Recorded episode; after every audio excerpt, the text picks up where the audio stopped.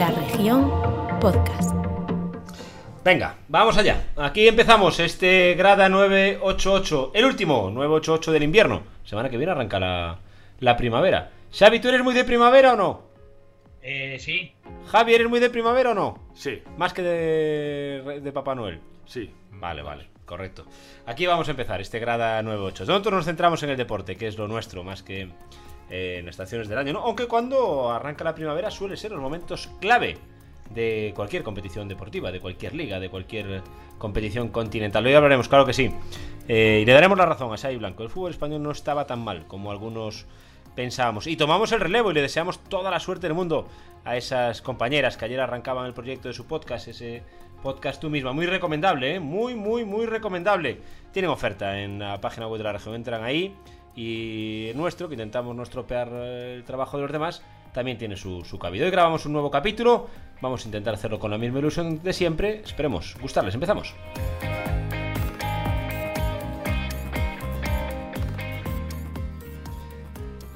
Como decíamos, allá vamos con un nuevo Grada 988. Saludaba, les preguntaba, pero aprovecho para hablar un poquito esta tarde con ellos. Para mí es un placer, como siempre. Xavi Blanco, muy buenas tardes. Hola, muy buenas tardes. Y Javi Rey, muy buenas tardes. ¿Qué tal? Buenas tardes. Tiempo para el deporte, que es lo que nos gusta a nosotros. Javi, tenemos que retirnos. Hay que darle la razón a Xavi Blanco. Una vez más.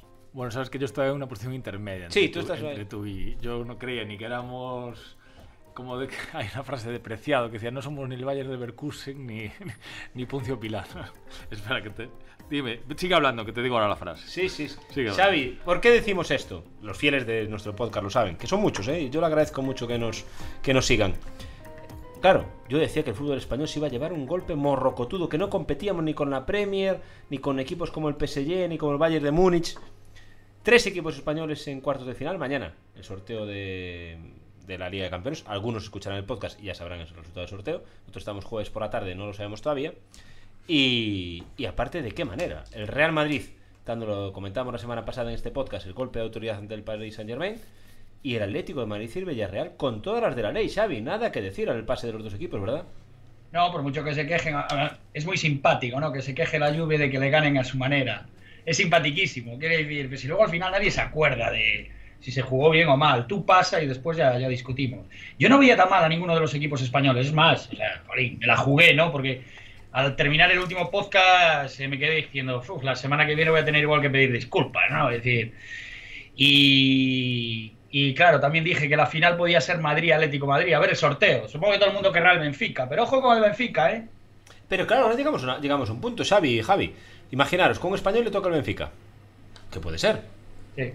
Porque lo que se sortea mañana es la eliminatoria de cuartos, pero también se sortea el cuadro, el camino. Sí. Como si fuera un partido, un cuadro de tenis. El cuadro. Tú imagínate, por la parte alta del cuadro, un español, Real Madrid, por ejemplo. Benfica, que sería justicia. Sería justicia. Real Madrid y Benfica. Y la otra eliminatoria del cuadro, Atlético de Madrid Villarreal. Hay un español en la final, prácticamente. Sí, pero bueno, sí, está claro. Pero yo creo que la UEFA va a hacer todo lo posible para que al Madrid le toque el City. O el Bayern, o el que mejor esté, ¿no? Para intentar chimpar al Madrid. Sí, sí. Y Ah, sería un poco justicia, ¿no? Mira que a mí el Atlético de Madrid no me cae ni bien ni mal. Pero soy del Depor, quiere decir. Entonces tenemos alguna deuda pendiente. Y, pero creo que sería justicia futbolística que el Atlético de Madrid acabase llevándose una Champions, ¿no? Eso de Sí, lo sería, lo sería. Estoy ahí estoy totalmente de acuerdo contigo. Y con Sí. Simeone, del cual hemos hablado este año muchas veces, Javi, en el podcast, de que si se había acabado su época o no.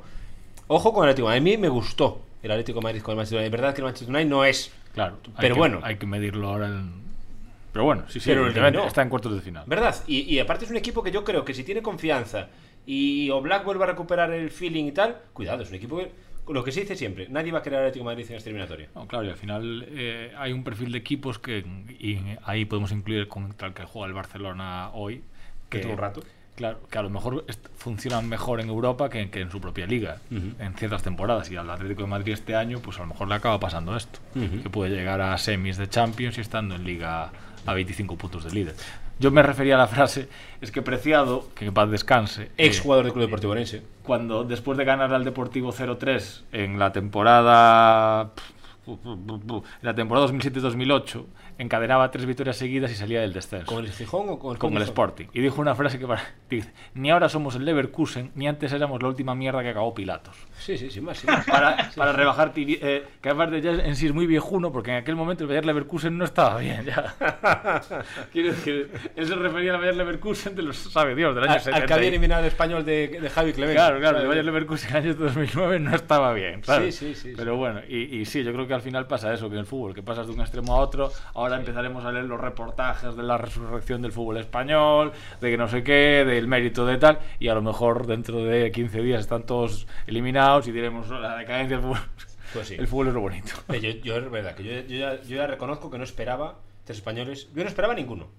Y ya tres en cuartos ya me parece un lujo. No, hay que reconocer que eso siempre lo se ha dicho, que el deporte, el, el- el fútbol español, una vez que hay la revolución de la selección y del Barça, empieza a competir muy bien. Y parte de competir muy bien es acabar compitiendo incluso por encima de tu potencial. Lo que pasa, antes era al revés, porque yo recuerdo el fútbol español cuando era yo pequeño, siempre se decía que no llegaba, que no llegaba en Europa, que los jugadores españoles no salían, a- no funcionaban bien en otras ligas, porque no sabían competir, porque no tal, y eso se ha dado totalmente la vuelta. Y ahora se demuestra que, que incluso yo creo que están por encima de su nivel. Pasa con la selección, pasa con el Madrid, digo que rinde mejor en Europa de lo que realmente tiene Sí. su, como pasa con los equipos alemanes Hombre, normalmente. es que vamos a ver, Xavi, a mí me tocó un poco después. Yo empecé a tener, bueno, constancia la final del que el Barça pierde con este agua de Bucarest en Sevilla. Pero es que realmente pasan muchos años, Xavi, que el Real Yo la primera fue la que pierde el Madrid en el Parque de los Príncipes contra el Liverpool. ¿Ves? Yo, yo la primera que tengo era del Barça que pierde en Sevilla con el Estado de Bucarest. Pero pasan muchísimos años acumulados en los que ni el Madrid, ni el Barça, ni por supuesto ningún otro equipo español gana la Copa de Europa. Sí. Claro. Claro, es que no es. Y, y la Copa de la UEFA, pues yo recuerdo aquella final, te acordarás, Xavi, tremenda, del, del español de Clemente, que creo Sí. que era un 3-0, era ida y vuelta a la final, y va con un 3-0, con un 4-0, no sé con cuánto va, y lo Sí. pierde después en la vuelta. Que había dejado, había sustituido a Laurisen o lo había dejado en el banquillo Javi Clemente. Algo así, Sí. es decir, que España no gana un torneo europeo, para nosotros era ganar una competición europea, era imposible. No Claro. ganaba ningún español en la competición europea. Es que ahora que lo dices, ¿no? Yo digo por el nivel del fútbol español, porque está claro que la Champions, excepto que seas el Real Madrid, no la vas a ganar dos veces seguidas ni tres veces seguidas, ¿no? Pero resulta que luego la, la, la, la UEFA, eh, la Europa League, siempre hay un equipo español. Decir, es que parece que es un torneo doméstico. Y ese realmente es el nivel, creo yo, es, es lo que marca el nivel de cada liga. Porque está claro, la Champions la puede ganar uno, la puede ganar hasta te la puede ganar el Oporto. O el Mónaco, o plantarse en una final. Y casi siempre Madrid. Pero en cambio, la- luego tienes que ir a la, a la- la UEFA League, ¿no? La Europa League, que le Sí, sí, sí. Y ahí es donde de verdad está la media. La media estamos muy por encima. Y últimamente estoy viendo partidos de la liga alemana y partidos de la liga francesa y algún inglés que tal. Y sí, los ingleses estás- pueden correr un pelín más. no pero bien, bueno, no pero ya sabemos lo que decía Crayoviano. Ah, era Ricky, aquel futbolista delantero que fichó el Depor del Getafe. Ricky, Ricky. Ricky, ¿no? Que La- decía, le llamaba Pirelli. La potencia sin control, sí, sí. Y tenía toda la razón, era- no era mal futbolista, pero era potencia sin control. Pero Y a mí el fútbol inglés, pues... eh, Esas, es, es de esas frases de las mejores. Hay una mejor, creo que yo que para mí, Fábregas, cuando fichó el Barça a Lep, ¿os acordáis del Lep? Sí. Dijo, Bielorruso. Bielorrus, que, que Alexan- Alexander Lep sería el mejor jugador del mundo si al fútbol se jugase sin porterías.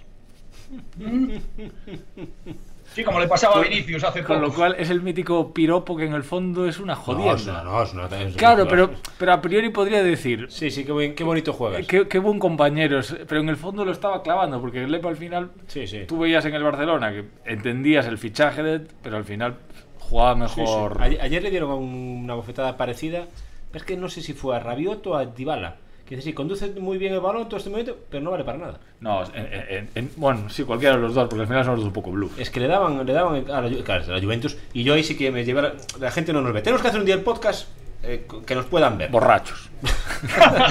Bueno, ahí yo ya no estoy en esa liga, pero bueno. que, nos, que nos puedan ver, que nos puedan ver. Ah, vale, y, y vale. empezó Xavi hablando de la Juventus, de las frases del entrenador de la Juventus, que no aceptaba. Y yo me llevé las manos a la cabeza porque es verdad, qué poca vergüenza hay que tener. Es que en la segunda parte renunciaban al contraataque. ¿Pero tú qué quieres? ¿Que la Juventus juegue- que el Villarreal juegue para que tú ganes o para ganar ellos? Es decir, Sí, tienes que ganarle con las armas de la- del Villarreal. Otra cosa decir, oye, es que jugaron con tres porteros, sí es ilegal, hombre, eso sí. Pero que te vas a quejar de que defiendan. que el fútbol italiano, histórico Claro. fútbol italiano, Sí, sí. vaya ahora contra el contraataque. Eso demuestra el daño que ha hecho Guardiola. Él que Ahora, mismo. que ahora Él- todos quieren querer jugar a combinar. la- Es, es que, es que, Dios mío, es que el Villarreal renunció al contraataque. Pero ah, renunciaba hasta al contraataque. ¿Pero qué quieres que haga el Villarreal? Hombre, claro. El Villarreal te, te ha ganado 0-3, cállate la boca. No, y cuando eres un equipo objetivamente pequeño. Javi, pero que ha ganado 0-3, Claro, cállate la boca. que me dices tú, no, mira, es que me, me, eh, me llega el, el City a mi campo y se Y se encierra y juega con 15% de posesión. Dices tú, si le sale bien, pues Oye, es su tú. propuesta. Pero bueno, podrían tener alguna crítica. Claro. Pues que el Villarreal, Claro. lo que vale Blajovic, eh, fichas a todo el Villarreal. O sea, Hombre, claro, eh, el Twitter, no sé si lo viste el Twitter del Villarreal, qué bonito. El que pone, eh, empieza Londres, 9 millones de habitantes, va poniendo la población de las ciudades de los equipos que juegan los cuartos de final. 51.000 habitantes eh, Villarreal. Claro. 51.000 habitantes Villarreal. Por Y eso tiene que tengas, 110.000. que tengas además jugadores de la cantera quiere decir que se ha hecho muy bien las cosas, que no Totalmente. solo ha sido el dinero de Roche, Totalmente. sino que Totalmente. lo han hecho que lo han hecho muy bien. Y mira ahora que estabais hablando, digo el nivel de la liga española, de todas estas fases que he estado viendo, quiero decir, me parece que es la liga con los mejores porteros del mundo. Y ya no voy a Oblak, olvidaos de Oblak, de de Sí. de Courtois. Porque decir, el- yo no, no controlaba mucho al portero este del Villarreal, al Rulli. Rulli. Es un fenómeno. Ujú, sí. O el Remiro es un fenómeno. El del Betis, ves, ves a los equipos y todos los equipos tienen un porterazo. Un porterazo, sí que es cierto. Sí, el del Atleti de Club de Bilbao, el portero internacional, Unai Simón. Sí, sí, sí. Eso hay Y bueno, a mí me gusta, bueno, que a mí me gusta más el, el suplente que Unai Simón, pero bueno. Hay, hay, hay, hay, hay auténticos y hay muy porterazos. buen entrenador. Sí, pero ojo, lo del Villarreal, tú dices que eh, es un buen trabajo. El Málaga, Málaga llegó a unas semifinales de la Champions y se las medio robaron, recordáis contra el Borussia Claro. Dortmund. Sí. Pero fue un caso, fue un, eh, un- apostó por el dinero, ficharon lo que aquel Málaga se hizo tal, tuvo un buen entrenador que era Pellegrini y llegó a las semifinales. Pero tuvo esa, esa aparición, ese flash y se acabó. Pero yo Pero es creo- que, sí, perdón, Javi. No, digo que al final yo creo que muy importante el fútbol español es que es un fútbol muy de entrenadores. Pero lo que voy que el Villarreal, que el Villarreal con distintos proyectos, Villarreal bajó a segunda división. Sí. Bajó a segunda Sí, sí, división sí. el Villarreal, ¿eh? Con esta misma directiva, este mismo proyecto, con Llaneza, con Oroch. Creo que fue con. a- a- apostó por Marcelino, creo. Sí, creo que sí. Y lo levantó. es decir, que Que el era Villa- Sena, el capitán. y el Villarreal bajó a segunda división después de haber sido semifinalista de la Champions ya. Con Riquelme, el penalti que falla Riquelme contra el Arsenal, que después le ganamos nosotros la final al, al Arsenal, la, Sí, sí. la final del Barcelona. Pes que gana la, la Europa League. Es decir, el Villarreal se clasifica para la Champions. Es que es un proyecto. Ese es un proyecto que está claro que hay, hay un. Con, mayúsculas, un proyecto. Claro. No te afecte una temporada buena, una temporada mala. Yo creo que el Villarreal es para sacarse mucho el sombrero. Es decir, es que está la familia Roche. En cualquier club hay una familia. O un propietario, o un dineral, o un. En, en primera división no hay ningún club ahora mismo cojo. En, Pa- en París hay un estado detrás con un pozo de petróleo metiendo dinero y. Y en España, vamos a tú, eh, eh, Javi, no lo hemos nombrado, por ejemplo, enhorabuena, el proyecto que presentasteis ayer en, Ah, estamos muy contentos. en, en Vigo. Estamos muy contentos. Sí. Es un paso más en la consolidación del Celta como un proyecto pues ganador. Ganador. Incluso eh, aglutinador para todos los gallegos. de afouteza. ¿Qué que incluso una, una absor- absorber incluso al deportivo? ¿Cómo se? Yo veo más un acuerdo de cooperación. De cooperación. Vinculación. Una bicefalia. Una bicefalia. Eh, Una bicefalia. Sí, pero bueno, siempre supeditado, subordinado más bien. A ver, la verdad es que son días muy co- de, de, vino, y- de vino y rosas para el fútbol, para los celtiñas. Oye, y, y, y en este. Que conste que estoy viendo todos los partidos del Celta. ¿eh? eh, se ha visto, o sea, para mí, lo, lo que ha significado eh, es que Madrid y Atlético Madrid han certificado, o sea, porque les ha tocado a ellos, el final de la dinastía Cristiano y Messi en las galas de los balones de oro. Sí, bueno. Es decir, se acabó. Y yo creo que incluso en el fútbol profesional a nivel europeo. Porque Messi se ha arrastrado en la eliminatoria, pero es que Cristiano tampoco. lo No, ha pegado la paradoja es que los que suponían sus sucesores, que son Mbappé y Haaland, También ninguno, está ninguno está en cuarto. También están fuera. También están fuera. Sí, Pues sí, eso, al final, Sí, sí. Y, y- y yo creo que lo de Messi y Cristiano es verdad que es el fin de una época que nosotros. o sea, las cosas se valoran cuando se pierden. claro. Y yo creo que Messi para el Barcelona y Cristiano en general han sido yo no sé, 20 años de un nivel que no va a ser muy difícil recuperar eso. Hermosísimos, han sido Increíbles. unos años preciosos para el espectador. Ahora, yo creo que ninguno de los dos eh, tendrán una trascendencia en la historia del fútbol como, o sea, como, como otros, quiero decir. o, o sea, por ejemplo, para mí, de- O sea, decir que esto es cuestión de, ya sabéis, ustedes, Opinión, cada uno opinión. tiene sus gustos. Cada mí me dices, ¿qué futbolistas son claves en la historia del fútbol? Y creo que Pelé, por lo que me han dicho y lo poco que le he visto jugar, pero claro, no dio nunca el salto a Europa, no lo sabemos, pero creo que Pelé, porque era otro fútbol, ¿no? Otra manera de jugar que enseñó a Europa que se podía gambetear y se podía... Después Maradona sobre todas las cosas, porque es una religión, o sea, decir, olvídate de títulos, olvídate de tal. El Pelusa lo siguen adorando, lo siguen venerando y sucederá eso dentro de 100 años. Estoy de acuerdo. Después Di Stefano, Di Stefano que ca- cambia la historia incluso de un país, o sea, de un estado como, como España, ¿no? Con el Bernabéu, eh, todo ese es otro concepto de fútbol. Cruyff, que se inventa el fútbol total como jugador, y para mí el último que está en ese, en, en- en ese grupo de selectos es Xavi como futbolista, que desarrolla todos los el ideario de Cruyff y es capaz de inventarlo del tiki-taka, ¿no? Que, que tantos resultados nos dio, pero que también, ojo, que muchos equipos están pagando eso, o sea, lo acaba de decir Javi, ¿no? Es decir, al final Guardiola ha hecho mucho daño al fútbol. Claro, eso. Porque tú ves al rayo de Paco Gémez intentando sacarla controlada y decías, ostras, Todas las copias, o sea, el, el problema cuando triunfas mucho en cualquier arte, el, el problema no es el- lo tuyo. el- y, y- hablo del fútbol como un arte que para mí, llegado un momento, puede llegar a serlo. Pero el problema de eso siempre son las copias. Pasa en la pintura, pasa en la música, o pasa en la política, o pasa en, en- en- Sí. en cualquier disciplina. Y ahora Eh, Messi, que ahora, lo que yo sabes tú lo con que- Messi, que me parece un jugador que sería, eh, que, que- que vale para cualquier equipo, quiere decir, retrasando un poco su papel y en plan organizador, como Iniesta o Xavi o tal, o sea, tendría mucho tal, pero se, se- se está demostrando también al final que resulta que Messi en el Barcelona sí tenía un hábitat apropiado. O sea, porque los que tuvo al lado siempre eran figuras, joder, porque Messi salta al primer equipo al lado de Ronaldinho siempre tuvo, a- en el momento que Messi se ve sin, sin gente al lado, le ha pasado como a la selección argentina. Bueno, para Es decir, a la selección argentina y le pasa en el Sarisa. También lo que pasa es que a lo mejor para cambiar de hábitat tendría que, y, y triunfar tendría que haberlo hecho con 30 años o con 31, no con 36. Messi. Claro. Vamos a ver, yo es que. Yo es que eh, y- Pero bueno, yo lo que decía Xavi, yo creo que eso también depende un poco de sensibilidades de cada uno. Sí, es que yo, yo creo que yo- todo el argumento que dice Xavi, por ejemplo, todo ese argumento es irrebatible, todo es verdad. No, claro. Todo es verdad. Nadie, nadie puede decir, no, eso que dice, eso lo cambiaría. No, todo eso es verdad. ¿Qué pasa? Que yo, por ejemplo, a Cristiano Ronaldo, a Messi, ¿sabes lo que pienso de. Javi sabe lo que pienso de Messi hace años, que el Barcelona para mí tenía que haberlo prescindido de él hace 3 o 4 años. Pero a la vez digo que es el mejor jugador que he visto en mi vida y no creo que vuelva a ver a nadie como él. Y para mí sí cambia el Barcelona. Yo con Cruyff disfruté mucho, yo recuerdo el Barcelona de Cruyff, pero claro, yo con Cruyff gané una Copa de Europa. Con Messi era. Si no ganaba, la, la tiraba Era un al poste. fracaso. No la tiraba al poste, era todos los años. Y Claro. eso el Barça jamás había llegado O a ese era un fracaso no ganarla. Claro, eso con, fue lo que generó. con Cruyff que conseguimos que ganara la Copa de Europa fue nuestro anhelo. Por fin conseguimos ganar la Copa Pero a de la Europa. vez yo puedo entender que alguien me diga que para la historia del fútbol es más importante Cruyff que Messi. Claro, no, no, que, la- que el argumento de Xavi es eso- correcto. Claro. Claro, es, es que es, por ejemplo, Cristiano, sí, o sea, remata, es cierto, que es que es un jugador in- impepinable, es incuestionable, que decir, te remata todo, lo que le caiga a gol. Pero yo voy, yo, pero yo con Cristiano Xavi y voy por otro lado. Yo creo que Cristiano cambió la forma de entender los, a los futbolistas. Cristiano demostró que desde la constancia física, desde el entrenamiento 100%, Sin ser- cuidar la alimentación, cuidar su cuerpo, era capaz de decir yo estoy al nivel de Dios, del Claro. talento, de talento innato de Messi. Te lo Cristiano- puedo comprar, te lo puedo comprar. además- Uy, Cristiano se me está colando ahí en el... Y el fútbol actual, veis que son futbolistas. eh, eh, el otro día hablaban de, de Benzema. Tú ves una foto de Benzema hace 8 años y le ves hoy su cuerpo es otro. Infinitamente mejorado. El cuerpo de Messi.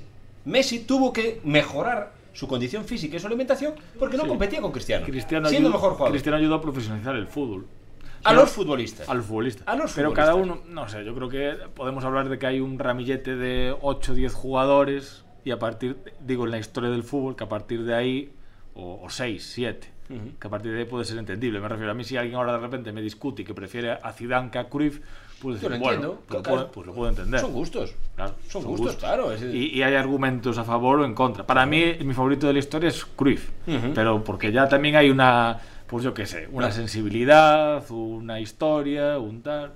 Pero si alguien me dice que Cruyff para el, el octavo y el suyo es Pelé, yo puedo entender Pelé, porque Pelé al final también conecta con Claro, otras. O Di Stéfano. O Di Stéfano. Claro. Pero digo yo, y sobre todo el Cruyff del 74 que arrastra a Holanda hasta el 78, que luego no va a jugar a Argentina por la dictadura, etcétera, etcétera, por ese concepto de fútbol total, Sí, de esa sí. Holanda, quiere decir que es una Holanda que se va de dos mundiales finalista y sin... Claro, lo que, es- lo que es incuestionable es que el- el, eh, quien empezó el fútbol moderno es Cruyff. Cruyff, claro, está es, claro. es el futbolista tal. Eso, eso tiene un peso.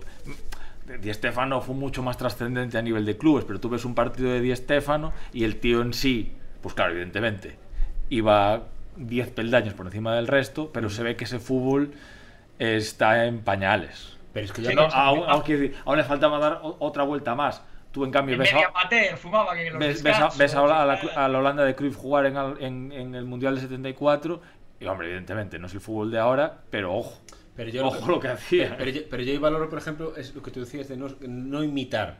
Cruyff con el Barça, ya como entrenador, él es verdad que creó un- una forma de jugar al fútbol. Claro, pero que, no exi- que no existe. Guardiola, que eh, nunca he visto tampoco a nadie jugar como el Barça de Guardiola, evoluciona el sistema de Cruyff, pero lo evoluciona. Pero lo, hace algo propio. Claro, eso pasa en cualquier cosa, Pero- pasa igual en la música. Pero me refiero que Cruyff tiene el mérito de que dice, no, no, esto lo hago así. Cruyff, yo recuerdo a Cruyff. Cuando pedía que lo echaran, yo recuerdo estar desesperado con el Barcelona de Cruyff porque éramos una auténtica coladera. Y el Cruyff nos, nos salva una Copa del Rey que ganamos en su Si no, probablemente esté fuera, estuviese fuera y no sabríamos lo que habría pasado con el Barcelona de Cruyff. Porque, ¿Cuántas leches le habéis dado los culés a Cruyff por tener a Busquets? Que Sí, se claro. empeñaba en que tiene que jugar con el pie. Y decían, ¿cómo el pie? El portero Claro. tendrá que jugar con la mano. Y, y aparte es verdad que tenía los ramalazos de genio de que no admitía el... eh, recuerdo cuando el Barcelona eh, empe- él estaba obsesionado con los jugadores vascos. Cruyff estaba obsesionado con los jugadores vascos. Y él- porque le aportaban, la, la- él creía la, la dosis de raza que le faltaba para equilibrar el equipo. Y fue cuando de una atacada se trajo a López Recarta, Vaquero y a Begiristain. Son sus primeros, los tres primeros fichajes de, de Johan Cruyff, de la Real Sociedad. Pero es que luego el Barcelona tenía fichado al Kiza, que le gustaba, al club, y él dijo que no, que él quería Escurza. Y, eh, tenía un acuerdo con el Club y dijo, no, no, ese no, vamos a cambiarlo por Escurza. Y el Athletic Club dijo, ¿estás seguro? Sí, sí, a Escurza. Y él dijo, a Escurza. Y luego, cuando el, el se acabó su última eliminatoria de Champions, fue una eliminatoria contra el Paris Saint-Germain, precisamente. Y el Barcelona la tenía muy complicada, el Paris Saint-Germain era el de Wea, de un auténtico equipazo. El Barça se adelantó en la vuelta para eliminar al Paris Saint-Germain con 0-1. Y Korneyev, que va ahí donde le daban esos ataques el de, de volverse loco, él puso a Korneyev ese día y Korneyev falló mano a mano con Bernard Lama para 0-2 y eliminar al PSG. Remontó el PSG con un gol de Leguén y tal y nos eliminaron. Pero Cruyff incluso, ya cuando lo echaron, que ya el Barcelona estaba ya acabado, con su hijo jugando titular, con Angoy, con Busquets, con Korneyev, con Escurza, incluso ese, de lo mal que estamos, estuvimos a punto de eliminar al, al Paris Saint Germain en la Copa de Europa. Cruyff fue increíble como entrenador. Increíble. Y sobre que- todo porque abrió, tiene mucho mérito que hayas abierto una puerta a un fútbol diferente como jugador y que luego llegues como entrenador y vuelvas a abrir otra puerta diferente como entrenador. Y digo- Eso es la hostia. Y, y digo otro dato más. Y digo, a Cruyff lo, man- lo mató el poco respeto por la Champions. Y voy a explicar el que, el que digo esto. El Barça gana una liga un domingo. Un domingo. Esa noche es cuando aparecen Busquets, Stoikov borracho, va dándose besos con Kuman. El domingo y el miércoles tienen que jugar la final de la Copa Europa en Atenas contra el Milán. El miércoles, que hoy nunca pasaría. Hoy tendría una semana para prepararla. Y el Barça llega de resaca. Claro, claro. de resaca y creyéndose invencible porque ese Barça era invencible, invencible contra el Milán de, de Capello. Y fue cuando pasa el hecatombe, que no pueden con las botas, se caen para los lados y el Milán la- lo Bueno, y, atraviesa. y ese Milán que estaba pues, Pero- era el siguiente ciclo ya. Pero el Barça era invencible. El Barça, Sí, sí. el Barça llega a estar bien en esa final. Es Claro, mejor a mí lo, que más, lo más bonito para mí de Cruyff es eso, es como consigues... Es que hay muy poca gente que sea capaz en dos ámbitos... O sea, Jugador y entrenador. jugador-entrenador es que son nunca pasa. No, no o sea, pasa. porque Maradona como entrenador... Uf.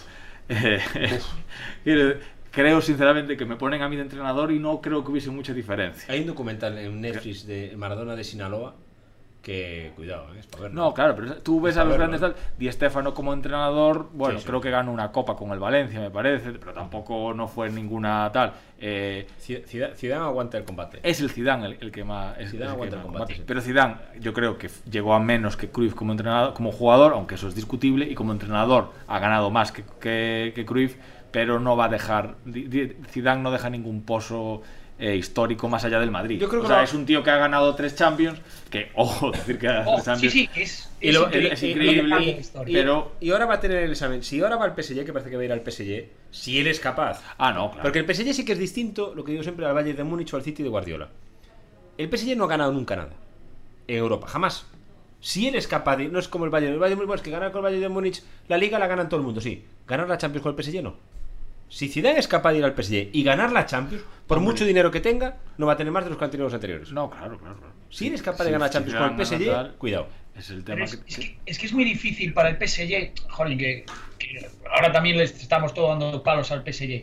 Quiero decir, tú estás compitiendo en una liguita que es como la pachanga que he hecho yo con mis colegas de los jueves. O sea, ojo, eh, con todos mis respetos. Sí, la vuestra, la vuestra, más, la, la vuestra es más exigencia, seguro. Más. Pero, pero, y tienen luego toda la tensión acumulada a un, ju- a un solo partido. O sea, decir, esa obsesión por la Champions yo creo que les penaliza. Es, contra- es, contraprodu- es contraproducente, es contraproducente. Como para, como para mí le pasa a Guardiola. Mira- mira- Ah, para Guardiola es contraproducente. Es- lleva tan, tantos años enfocado en ganar otra Champions porque sabe que esa es su puerta hacia que ya sea. Yo creo que ya es indiscutible. Pero si Guardiola llega a otra Champions, ya entonces ya se cierra. Porque ahí puede sacar en la estadística de ligas de los últimos 10 años. Y es que eh, en pocos deportes, pues el otro día Popovich, el de los. En- de, de San. Antonio, de los Spurs, que veía las estadísticas, de decir, "Hostia, tiene más, más victorias él que muchas franquicias en toda su historia. En sí, sí. Sí, tiene un porcentaje de pero- victorias un 70%. Pero ya podrías empezar a decir, a ver cuántos entrenadores en cualquier deporte tienen las estadísticas que tiene Guardiola Sí, sí. eh, en, en los últimos 12 años. Pero claro, para eso también ah, una Champions le va a venir bien para ganarla. tiene que ganar y está tan enfocado en eso que es contraproducente. Para mí. Sí, Para mí. Ojo, eh, ojo, que igual la Liga de Irureta y la Copa de Irureta tienen tanto valor como las Champions de Guardiola. Claro, Ah, no. Claro que lo tiene, lo- claro. el- Bueno, ojo, eh, que Irureta tenía un equipazo de la leche, eh, que tampoco es que jugase con cuatro amigos. Pero quiero decir, eh, para mí, eh, la Copa, la, la, la claro. UEFA que gana el Villarreal tiene un mérito enorme, que le gana al Manchester. Quiero decir, porque Guardiola que ha estado en un Barça, eh, que era tremendo, ya tenía un equipazo, en un Bayern, que era increíble, y un Manchester City que le han fichado todo lo que ha querido. Sí, pero yo, por ejemplo, yo. O sea, Guardiola tiene que, que entrenar a un, equi- a un equipo mediano y llegarlo a arriba. Pero yo, por ejemplo, con Guardiola creo que la gente es injusta eh, en el Barcelona. Porque el Guardiola no llega a un Barcelona invencible. Guardiola llega a un Barcelona con muchísimos problemas y él, eh, la gente no se acuerda. Él se atreve a poner a Busquets. Que Busquets no es un tío que diga, bueno, es que ha puesto por él que ya la está rompiendo. Busquets no era nadie. No era nadie. Pedrito no era nadie. La gente no sabía quién era Pedrito. Y Guardiola llega y dice, yo quiero a Ronaldinho, a Deco y a todo fuera. Cuidado, eh. Sí. Cuidado. Que eso hay que... Hay Pero que a mí, por ejemplo, pero eso son cuestiones de gustos, ¿no? Por ejemplo, a mí me gusta más Rijkaard que Guardiola. Y para mí en la historia del Barcelona tiene tanta importancia Rijkaard como Guardiola. O más Rijkaard que Guardiola. Porque sin Rijkaard no sería Guardiola. Quiero decir, es que lo que hizo Rijkaard, coger un equipito, quiero decir, oye, que han tenido la suerte de que les fracasó lo de Beckham y luego traen a Ronaldinho, etcétera, etcétera, pero es que se cuestionó los, los primeros partidos del Barça, decimos que era una castaña. La primera temporada entera. Rijkaard se salva con el fichaje de Edgar- Edgar Davis. Ah, es verdad, sí. De- Rijkaard, la primera temporada del Barça está fuera. Lo elimina el Zaragoza de la Copa del Rey, lo van a- está prácticamente destituido. El Barça ficha a Davis en el mercado de invierno, remonta en la segunda vuelta, no gana la liga, pero gana en el Bernabéu, hace una segunda vuelta maravillosa y la, la temporada siguiente Y sobre todo jugando ya. Es, el, Claro. Rijkaard de- el Barça de Rijkaard jugó muy bien. Claro. Hubo un par de años que jugó muy bien. Por eso, por eso. Y luego, es- luego- y luego ya es campeón de Europa. tenía ese equipazo, ¿no? Como Deco. Es que a mí Deco era un futbolista que me parecía de Y- otro planeta. y- Van Bommel, y- y- Xavi, Iniesta, y- Ronaldinho. Y Ronaldinho, claro. Claro. Y Ronaldinho, que Ronaldinho era. Bueno, Niño. y Eto'o. Y Y pero, pero, pero, yo creo Y Juli, que dio un rendimiento de la hostia. Pero Ronaldi- Ronaldinho aguanta el, el envite, el mejor Ronaldinho aguanta el envite de cualquier futbolista del mundo. Sí, claro. El mejor Ronaldinho. ¿Qué pasa? Que Ronaldinho fue como la gaseosa. Explota y se apaga. Pero Bueno, a Ronaldinho le podía aguantar el envite a Maradona. a cualquiera, a cualquiera. Yo creo que a cualquiera. Y a un Messi, a un Cristiano, a un Zidane, lo que tú me pongas. Ronaldinho aguanta el envite de cualquiera. Era Con increíble. velocidad. ¿Qué y pasa? alegría. ¿Qué pasa? Que él jugó cuatro años al fútbol. Después eh, le gustó, prefirió su vida que el fútbol. Y además era eh, gambeteaba y regateaba, etcétera, pero con respeto al rival. Quiere decir, el otro día Fekir, cuando le meten el viaje tremendo por Sí, hacer esa sí, payasada con la pelota, eso nunca te lo hacía Ronaldinho. Mm. Es decir, sí, te hacía dos caños seguidos, uno de ida, otro de vuelta, y te dejaba la tarjeta, pero con el respeto. O sea, lo único que querías era pedir un autógrafo, en Sí, vez de meter una patada. Ronaldinho no le cayó mal a nadie. Ronaldinho no le cayó mal a los jugadores que le hacía cuatro caños, no le caía mal, porque sabían que él jugaba así. Entonces, si juegas igual con el 0-0 que con el 4-0, los jugadores te respetan. De- El problema es que hay un perfil de jugador que hace ciertas cosas. Le pasaba a Yalmiña. Bueno, Yalmiña caía mal Sí. porque era un guarro, pero Yalmiña sabías que la lambreta te la hacía igual en cualquier momento. Sí, vamos, de hecho O, Messi. o Mostoboy. Me- o- Messi ha hecho de recitales en el Bernabéu que nunca fueron aplaudidos y Ronaldinho fue aplaudido en el Bernabéu. Sí, Ronaldinho fue aplaudido en el Bernabéu, que eso hay que verlo. Es decir, por muy bien que juegues en el Bernabéu, tienes que, la- tienes que caerle bien a la gente para que te aplaudan. Es decir, nadie aplaude a un enemigo. Es decir, si lo interpretas como un enemigo. Y Ronaldinho era, lo- inventó la, la- la- la- la espaldiña, aquella que se había inventado, aquellos regotes, que- regates que hacía de cola de vaca, aquellas cosas. Ronaldinho es unas cosas increíbles. Y sobre todo eso que lo hacía, que se veía que él estaba disfrutando de- de- del fútbol. Él no era un profesional del fútbol, él era un jugador de fútbol, que no es lo mismo. Yo diferencio mucho entre el profesional del fútbol y el jugador de fútbol. Y los brasileños son, muchos de ellos, jugadores de fútbol. Por eso se acaban antes. Porque cuando dejan de divertirse, van a... Me- eh, Neymar, está claro que hace muchos años que no se divierte jugando al fútbol. Sí, sí. Me Oye, estamos hablando, joder, de grandísimas figuras. Si el Mbappé y el Haaland aguantarán. Eso hay que verlo cinco años después, ¿eh? Hay que verlo, exactamente. Es que lo que han hecho estos, estos monstruos es muy difícil aguantar tantos años, ¿verdad? Tantos- Por cierto, era, yo lo tenía que apuntar, no quería olvidarme. Lo decía de- del relevo, por eso del relevo. Ayer de madrugada me quedé a ver Alcaraz Monfils. Me, Ya está. me- eh, empezó a las dos y pico de la madrugada y no sabía si iba a aguantar a ver el partido, porque claro, era muy tarde, me- a esa hora pues normalmente empiezo a caer ya. No fui capaz de quedarme dormido, ni, es que ni pestañé. Me maravilló ese chico. Me pareció increíble. Es que es terrible. Mira, cuando el otro día le metió 6-0 a Bautista, claro, es que decir, todos los tenistas que hay ahora mismo al lado de Alcaraz, eh, que decir, decía, no, es que Monfils está triste porque la novia, la mujer es ucraniana y tal. Y yo le dije a mi, a mi conviviente, le dije, joder, pues esta noche el Monfils va a tener dos problemas para llorar. Sí, porque es que este chaval anda Increíble, a increíble. palazos con todos. O sea, no le tiene respeto a nadie. Y ahora mismo, excepto Nadal y Djokovic, Y habría no que- a nadie. Y, y yo creo que si fuera Rafa no me gustaría jugar con Alcaraz. Porque, lógicamente, si gana Alcaraz, ya estamos claros por dónde va a ir el toque periodístico. De que la jubilación, de que es el relevo, de que se acabó Nadal, de que ya está Alcaraz. A mí no me gustaría, si fuera Nadal, jugar contra Alcaraz. Y yo creo que este año Alcaraz está llamado, eh, pero no por nada, sino ya por la evolución que han tenido los otros, ¿no? Está llamado a ganar Roland Garros. Quiere decir, Yo no sé lo pero sería ayer- maravilloso. Pero ayer, es que ayer yo me quedé flipado el nivel de juego del chaval. Monfils se reía de impotencia, es decir, ¿qué, ¿contra qué monstruo estoy jugando? Es que es- le mete unos palazos. Una es que barbaridad. lo tiene todo bueno. Quiere decir, Una es que barbaridad. le Yo- buscas un fallo al chaval. la- y aparte la arrogancia, que ojo, que igual Ferrero tiene que frenarlo un poquito de vez en cuando. Que Sí, decir, Oye, sí, tío, que todavía tienes 18 años, vas para 19 y. Lo que sí tengo claro es que no. mm, Vamos a ver, los 32 o cuántos Grand Slam tiene Rafa, 23, 22, Hmm. ya no sé lo que tiene, 22, no sé lo que tiene ya, 21, ya no sé lo que tiene. 21. Bueno, eso es imposible, no, no, para ningún tenista, me imagino, me imagino plantearlo. Pero que tenemos un tenista ahí para poder volver a engancharos, a- seguir enganchados al tenis regularmente, ver Claro, torneos de tenis. pero es el único al que se le ven posibilidades de poder llegar a esas cotas. Es el único tenista ahora mismo que se le ven posibilidades de decir, eh, claro, porque luego le tendrían que salir otros dos rivales que le puedan disputar, pero tú imagínate, son cuatro torneos al año. Hombre, vamos a ver, es eh, y el otro, ¿cómo se llama? Eh, No le llega ninguno. Esos son jugadores de... O sea, Zverev no tiene ni tan siquiera un Grand Slam. Y luego, fíjate, Tien ganó un Grand Slam, se apagó. Tien. Medvedev ya anda preocupado ahora si saca los rublos, cómo los saca Es de, que- es que de. Rusia, qué tal, qué cual. Eh, olvídate ya, Medvedev. Eh, que Zverev eh, todavía no, no, no lo ha ganado. Sí, sí, sí. A mí me parecen tenistas, sí, bien, están ahí, joder, porque tiene que haber para completar el cuadro. Sí, sí.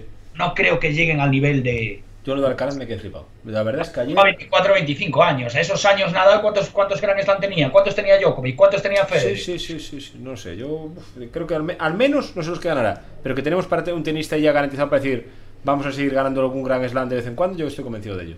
Y me encanta que no la, hasta hace un año no la valoraba lo suficiente Badosa. También. en el carácter de Badosa. Así como le vi el otro día perder a Muguruza. Eh, hace- bueno, eso cuando te sale un Muguruza, a mí de aquí adelante es oye que no nos haga un Muguruza. Joder, que iba 9-0 la tía, la había ganado 6-0, 3-0. Es que- le dio la vuelta. Es que Muguruza es capaz de lo mejor, de lo peor, en torneos y dentro del mismo, Y partido. dentro del mismo partido. Es una cosa increíble de Muguruza. Es que el tenis demuestra que, le- que como no tengas la cabeza al 100% ¿Verdad? tal, se te va el partido al carajo en un momento. Por cierto, eh, ayer eh, estaba viendo una- la gala de premios de la crítica de cine y Will Smith se llevó un montón de premios por la película en la que hace del padre de... El método Williams. Exactamente, tengo ganas yo de ver esa... La recomendamos en este, Sí, en sí, este por- podcast. Pero tengo ganas de ver, tengo yo ganas de ver esa película, a ver que tiene buena pinta eso, ¿eh? Tiene Yo buena no la vi, que conste, porque el otro día la íbamos a ver, pero mi amigo Adrián dice que le tiene manía a Will Smith y no la pudimos ver. Ah, pues a mí me encanta Will Smith. porque está en HBO para ver. A mí es al contrario, a mí me encanta. Pero a mí me cae bien Will Smith. Yo le veo ¿eh? Me cae de maravilla de Will Smith, me cae de Sí, también, no. Sí. Es muy raro que no- Es muy raro. que Aparte, Sí. eh, jolín, yo por edad le debo muchísimos momentos de felicidad viendo Hombre, el príncipe de Belén. Hombre, por favor. Sí, por no, favor. no, no, a mí me sorprendió. Yo, yo la verdad no sabía que, que había gente que le tenía manía a Will Smith, pero como también tengo otro amigo que le tiene, bueno, un muy amigo mío que le tiene manía a Iniesta, Sí. y yo, joder, tenerle manía a Iniesta, pues sí, sí, Álvaro no puede ver a, a Iniesta. Que digo, joder, Iniesta en todo caso te dejará frío, pero manía, ¿sabes? Sí, Will Smith, y Will Smith Y también. Will Smith- ¿Verdad? Ostras. ¿Sabes? Si aparte Will Smith. Ya solo por soportar a Pablo Motos cuando viene a la hormiguera. No, pero- ya solo por eso ya tiene el cielo ganado. Es que Will Smith, yo creo que Will Smith. eh, eh, o a lo mejor me equivoco, ¿eh? Claro, no tengo ni idea, nunca lo sabré. Ah, no, que igual, que luego en su vida privada es un subnormal. pero me, eh, pare- me pero parece bueno. al revés, me parece que es tal cual. Tal cual Bueno, ves. hay que decir que los actores de Hollywood para eso son la hostia. Bueno, los actores en general tienen capa- son capaces de, de No, engañarte, digo, pero que los actores, actores pero- americanos vienen aquí y son los más majos, los más tal, los más... Que luego seguro que en su casa pues habrá de todo. Puede ser, puede ser. Todo, todo puede ser en la vida, en la viña del, en la viña del señor. Bueno, tenis entonces lo tenemos cubierto. Con Alcázar veremos lo que pasa con Indian Wells en este torneo. Veremos lo que pasa. Eh, ciclismo, ojo, vuelve ahora la vuelta a Cataluña. Ahí está Carlos Canal, ¿eh? Ahí está Carlos Canal. Y este fin de semana es la, mm, la Milán San Remo. Y ahí están Pogachar y, y Roglic. Que Pogachar, el, la- el arranque de temporada que está haciendo es para verlo y, también. y cuidado con Ro- es que, y, Bueno, y, y y Roglic, y sí. No, que- claro, pero bueno, Y la Pero, pero Pogachar tiene 23 años y creo que lleva su, su equipo, creo que lleva 19 victorias este año. pero la, 19 victorias son más que las que hace Movistar en 4 años, por, Es- por, desgra- es que por la- desgracia para Movistar. Es que la cara es que este fin de semana se cruzan los dos eslovenos, que yo escribimos un artículo titulado los dos caníbales eslovenos. Y, y claro, es que Dios mío, es que eso es tremendo. Es decir, que te toca la misma generación. Dos bestias como es, esas. una puta, es una putada. es una realmente. barbaridad eso. Es una No, es que la, semana pasada de ciclismo fue precioso, con el Tirreno Adriático, o sea, lo que faltan son horas para estar delante de la tele. A mí la cabeza medio la tengo cuadrada, es decir, ya ni pelota, ¿sabes? Ya todo cuadrado. Tremendo, ¿no? Y, y la París-Niza con... Con, Con con, Y Landa, con Roglic y, y, y Van Aert echándole una mano... Sí, sí, que casi palma en la última etapa. En la última Casi jornada. nada, y Van Aert echándole una mano que dije, ostras, este es ter- terrible, porque Van Aert también es un pedazo ciclista Y ya verás cuando, porque esta semana se anunciaba los equipos invitados por la por Unipublic para la Vuelta a España, uno es el Euskaltel.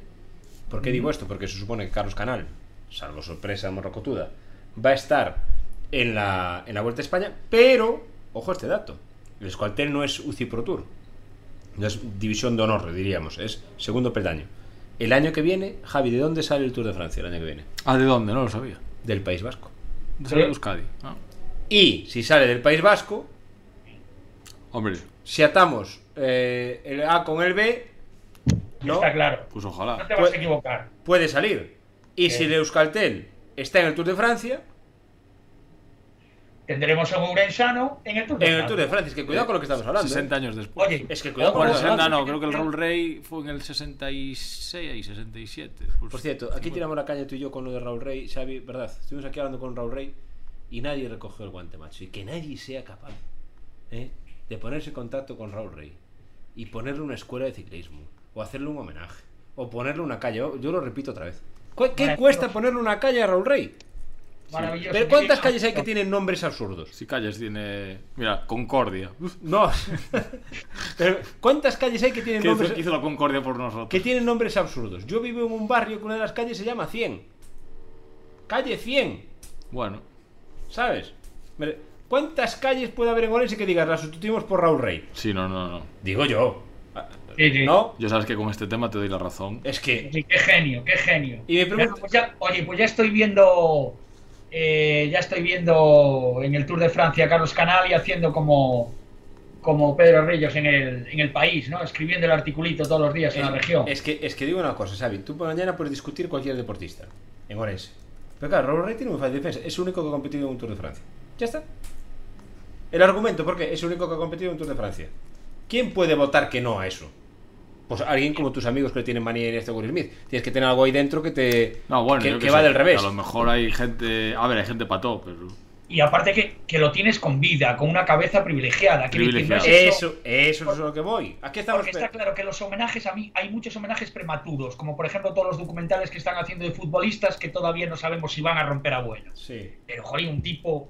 O sea, tampoco hay que esperar a que se muera Raúl Rey para. No. Y, y y digo más, y digo más, si me dijeras, oye, es que proponemos que cambiarle la calle del paseo por Raúl Rey. Oh, pues, hombre, pero caramba, una Bueno, calle, ver. tiene que haber alguna calle por ahí. Es que el paseo a la gente le gusta mucho. Digo lo de pas- los paseos.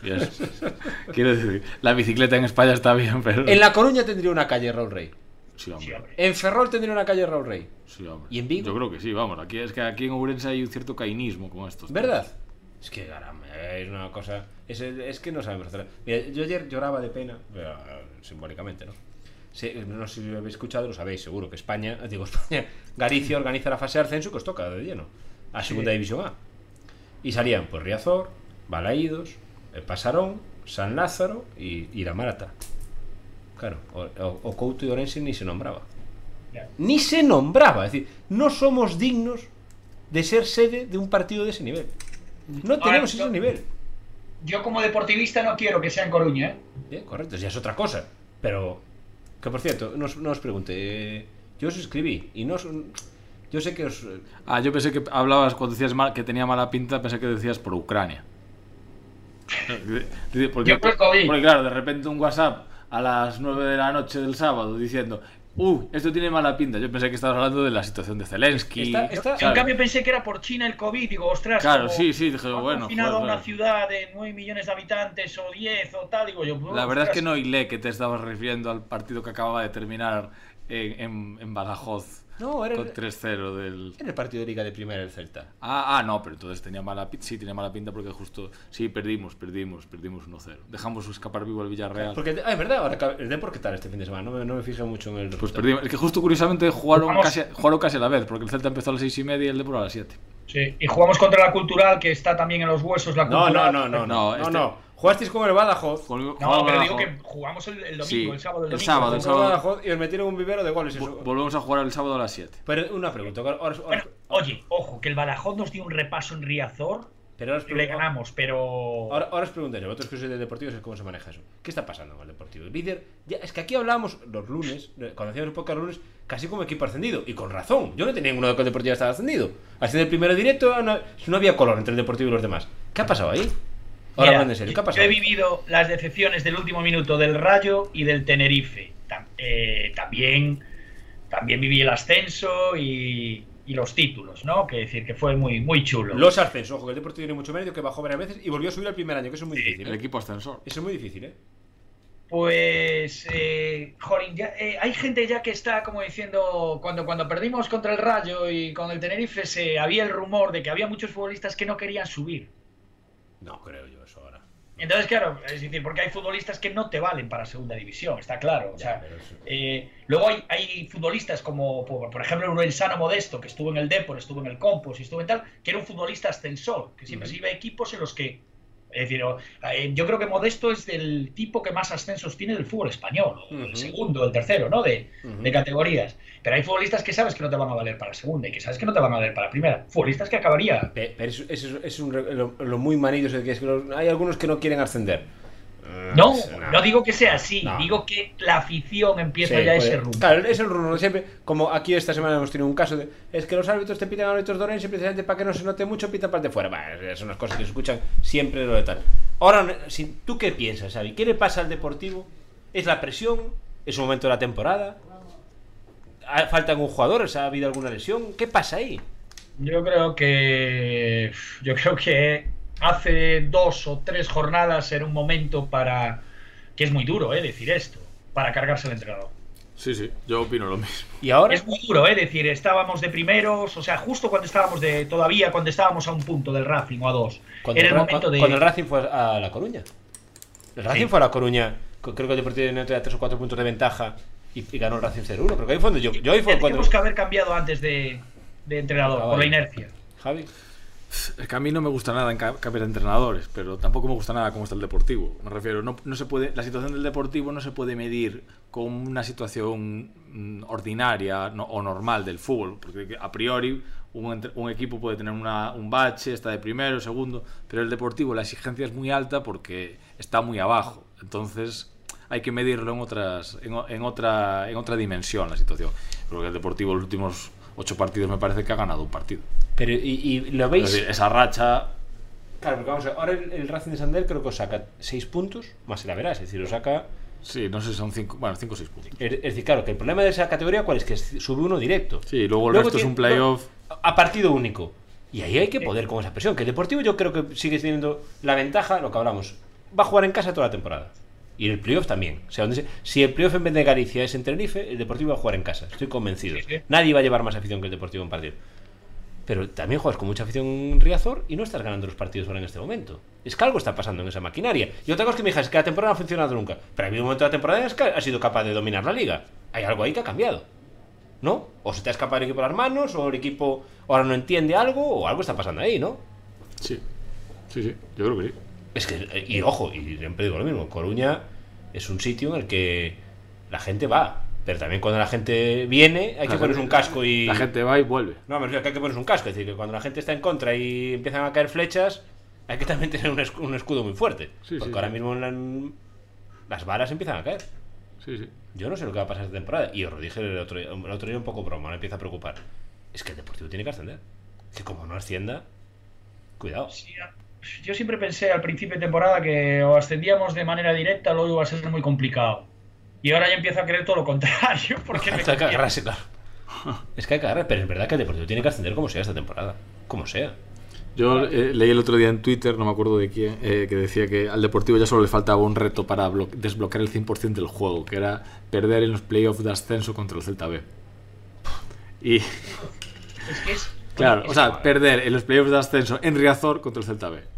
Sería terrible, tío. Es que es, que es como cuando salimos Claro. de Riazor contra el Mallorca en primera división Pues, y llegamos a Mallorca. Estamos hablando de un club que ha perdido una liga eh, eh, de penalti en el último minuto, que ha bajado a segunda división con la, con la, la puntuación más alta, de, Más alta. de la historia de primera división, que bajó a segunda B con el tema de todo el de Fuenlabrada y todo tal. El Deportivo es capaz de no subir por palmar contra el Celta B en Riazor. Pero, honest- En los playoffs. pero hace dos meses es que sabía que iba a ascender el Deportivo hasta los aficionados del Racing de Santander.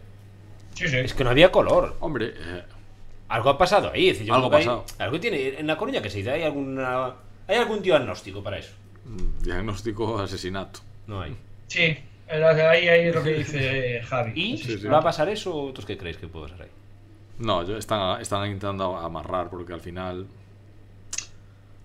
Sí, a mí solo hay una preocupación. O sea, bueno, solo hay muchas, ¿no? Pero digo, la junta directiva que tiene el Depor realmente de fútbol, lo más redondo que han visto ha sido el donus en los recreos cuando eran niños. Claro, yo creo que están sosteniendo el proyecto porque la, direc- la dirección, la dirección deportiva es, es Nobel y está muy vinculada al entrenador. Entonces al final saben que si ahora se Claro. cambia el entrenador, el siguiente que puede cam- ca- caer es el director deportivo. Ya, pero. Me refiero que está todo... Es un proyecto muy hecho en una línea que nosotros al principio de temporada eh, se, alab- se alabó esa coherencia, pero claro, ahora esa coherencia Eh, es la que, ¿sabes? es complicado, ¿no? Pero aparte es complicado y, y que, que luego también esa directiva que, que- que es ajena a este mundillo del fútbol, luego tienes que soportar. Ya, es ya. decir, porque estar en el palco cuando se da la vuelta a la grada es fastidiado, ¿eh? Quiero decir, y antes había un tipo como Lendoiro y luego eh, Tino pues era tenía la arrogancia del, del gran empresario. Y luego lo que digo yo siempre, las ciudades en las que no importa, bueno, pues a las malas no pasa nada, a las malas tampoco pasa nada. Pero aquí en Coruña todo se magnifica porque importa mucho el deportivo. Entonces, ahora es el momento de que. Ahora es cuando hay que saber hacer. Y ojo, eh, hablo, eh, que, que conste que hablo del Deportivo este año desde casi ignorancia, porque solo lo he visto tres partidos en directo y algún resumen en el resto de temporada y lo que he leído. Vaya, no es como cuando voy al campo continuamente y te puedo decir, sé cómo Bueno. va, si este cambia lateral, ponlo tal. Tenía un lateral derecho muy bueno, que decir. Seguiremos hablando del Depor cada lunes, que nos queda todavía, como digo siempre, cuando empieza la, pre- la primavera, es como empezar el podcast, es cuando empieza lo bueno, en cualquier deporte, es cuando se decide, todo se decide en primavera, en el deporte, así que ahora es cuando empieza lo, lo bueno. Xavi, que nos vamos a ir, pero nos queda tu, tu, tu anécdota de siempre, cuéntame. el domingo gana el Madrid, ¿no? O el Barça, el Barça, el Barça. el Domingo, Barça. espera que todavía no hemos acabado, nos falta todavía tu, tu recomendación, tu anécdota, tu historia, tu aventura, tu... ¿Tú qué, Xavi? ¿Tú qué? Mira, yo como, como somos tan futboleros, o sea, como normalmente el futbolero es eh, un tipo que podría ser premio Nobel si dedicase todo ese conocimiento a otra disciplina y todas esas horas de estudio, ¿no? Porque a todo el mundo sorprende los conocimientos de, de- de un, de aficionado, es, algo increíble. Pues os voy a contar, eh, yo creo que fue sobre el año, uh, sería eso, 2003, eh, 2006, 2007, bueno, el, compañero Rubén Ventureira, periodista, hizo, escribió con, con Alex Centeno un libro sobre Fran cuando se retiró, con Fran el del Deportivo, que lo titularon Fran o Neno Death. Eh, bueno, Rubén, Rubén, periodista como la copa de un pino, tenía un problema, que es que no tenía coche. O sea, no tenía coche, no, no sabe, o sea, no tiene carrera de conducir. Entonces me, me, pidió varias veces que lo llevase a casa de Frank, ¿no? Entonces, claro, yo iba, si tenía la tarde libre, iba con Rubén, escuchaba a Frank, a Rubén a Frank, que le preguntaba, tal, no sé qué, no sé cuánto, y decía, te lo pasabas, teta. Y a mí lo que más me sorprendió, de las cosas que más me sorprendía, a mí y al propio Rubén, era la poca memoria que tenía Frank de los partidos. Porque incluso había partidos que él decía, no, yo ese partido no he jugado. Y decía Rubén, ¿pero cómo que no has jugado, Fran? Pero sí has marcado. Que, que hay futbolistas que tienen una, una, una, memoria prodigiosa como, como Iker Casillas, ¿no? que es el futbolista forofo, que Iker Casillas, ya visteis esas imágenes del día después y tal, que le preguntaban, el partido contra el Dinamo de... ¡Pum! Sí, y te sí. decía, ah, sí, metido en el, en el minuto uno, tal, no sé qué, sacó tarjeta en el minuto 40. Y hay otros, en cambio, que se dedican, o sea, juegan al fútbol porque se les da bien. Ujú. Que se les da bien, ¿no? Y dices, luego también, ojo, ojo, que también hay que, re- hay, en descargo de Frank, hay que decir que es un tipo que jugó 700 partidos, ¿eh? En primera división con, el, con el Deportivo. ¿Y en, Bueno, qué, ¿Y en qué deportivo?